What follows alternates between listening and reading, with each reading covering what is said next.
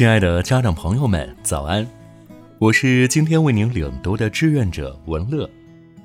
每天清晨与您相约飞扬教育一起读书会，愿您拥有美好的一天。今天为您领读的书籍是《十几岁孩子的正面管教》。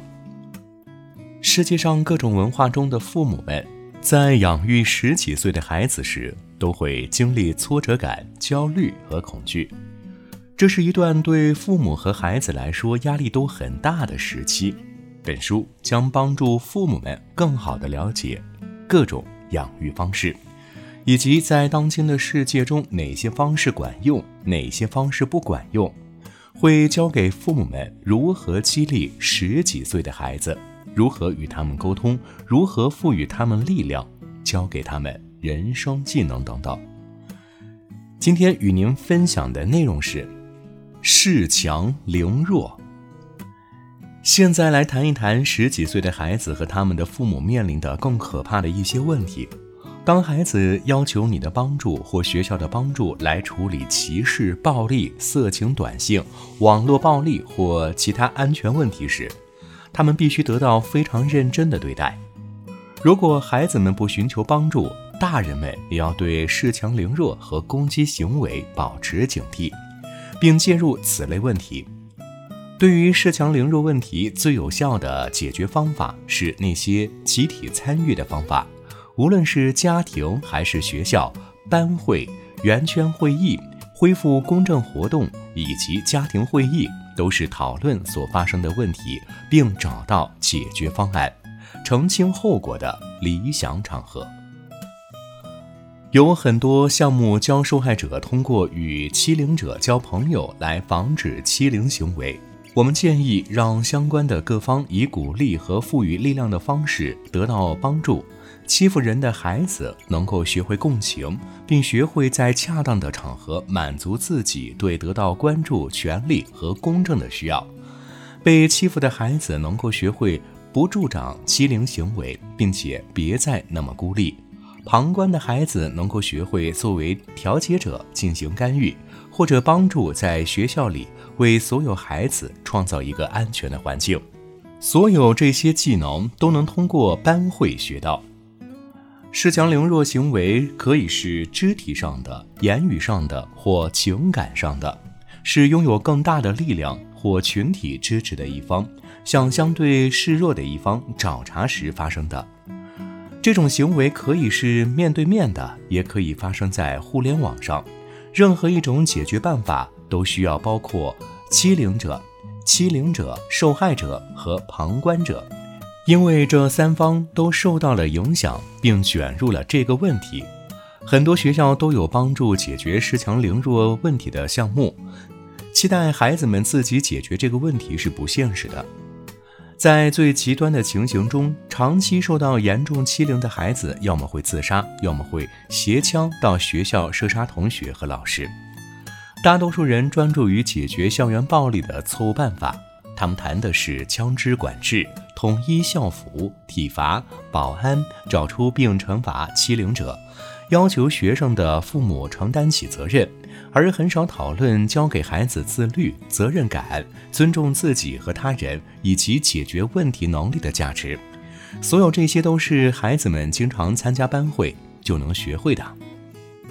当学校运用班会，包括致谢和解决问题。帮助每个学生感觉到归属，并教给学生如何以建设性的方式运用自己的力量时，学校遇到的问题往往就会减少。如果你读过埃里克·哈里斯日记中的话，如果人们能够给我更多的感谢，所有这些都还可以避免，就很难拒绝承认在班会上致谢的重要性。随着你的孩子逐渐长大。他们可能终究会遇到一个威胁、恐吓或抢劫他们的恃强凌弱者，这就是发生在 Jeff 身上的情况。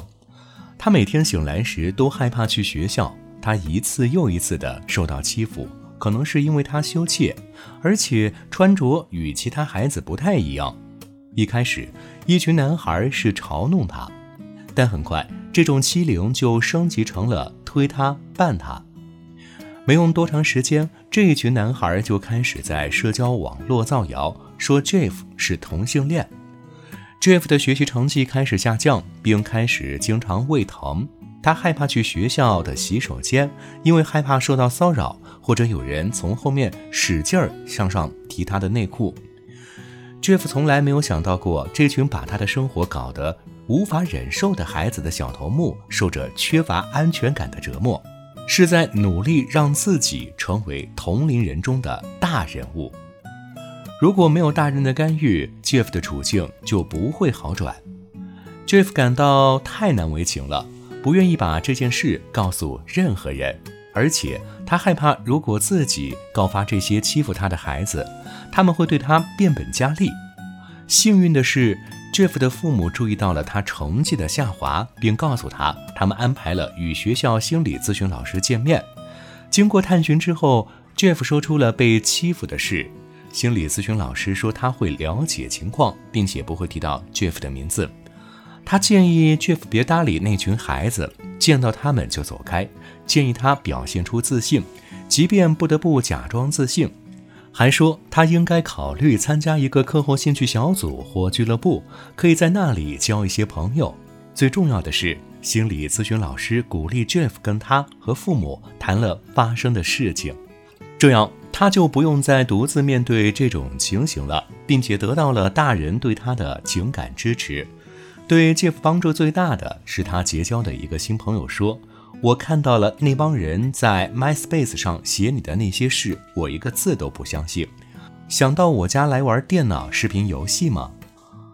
要让你的十几岁孩子知道，最好的防御就是进攻。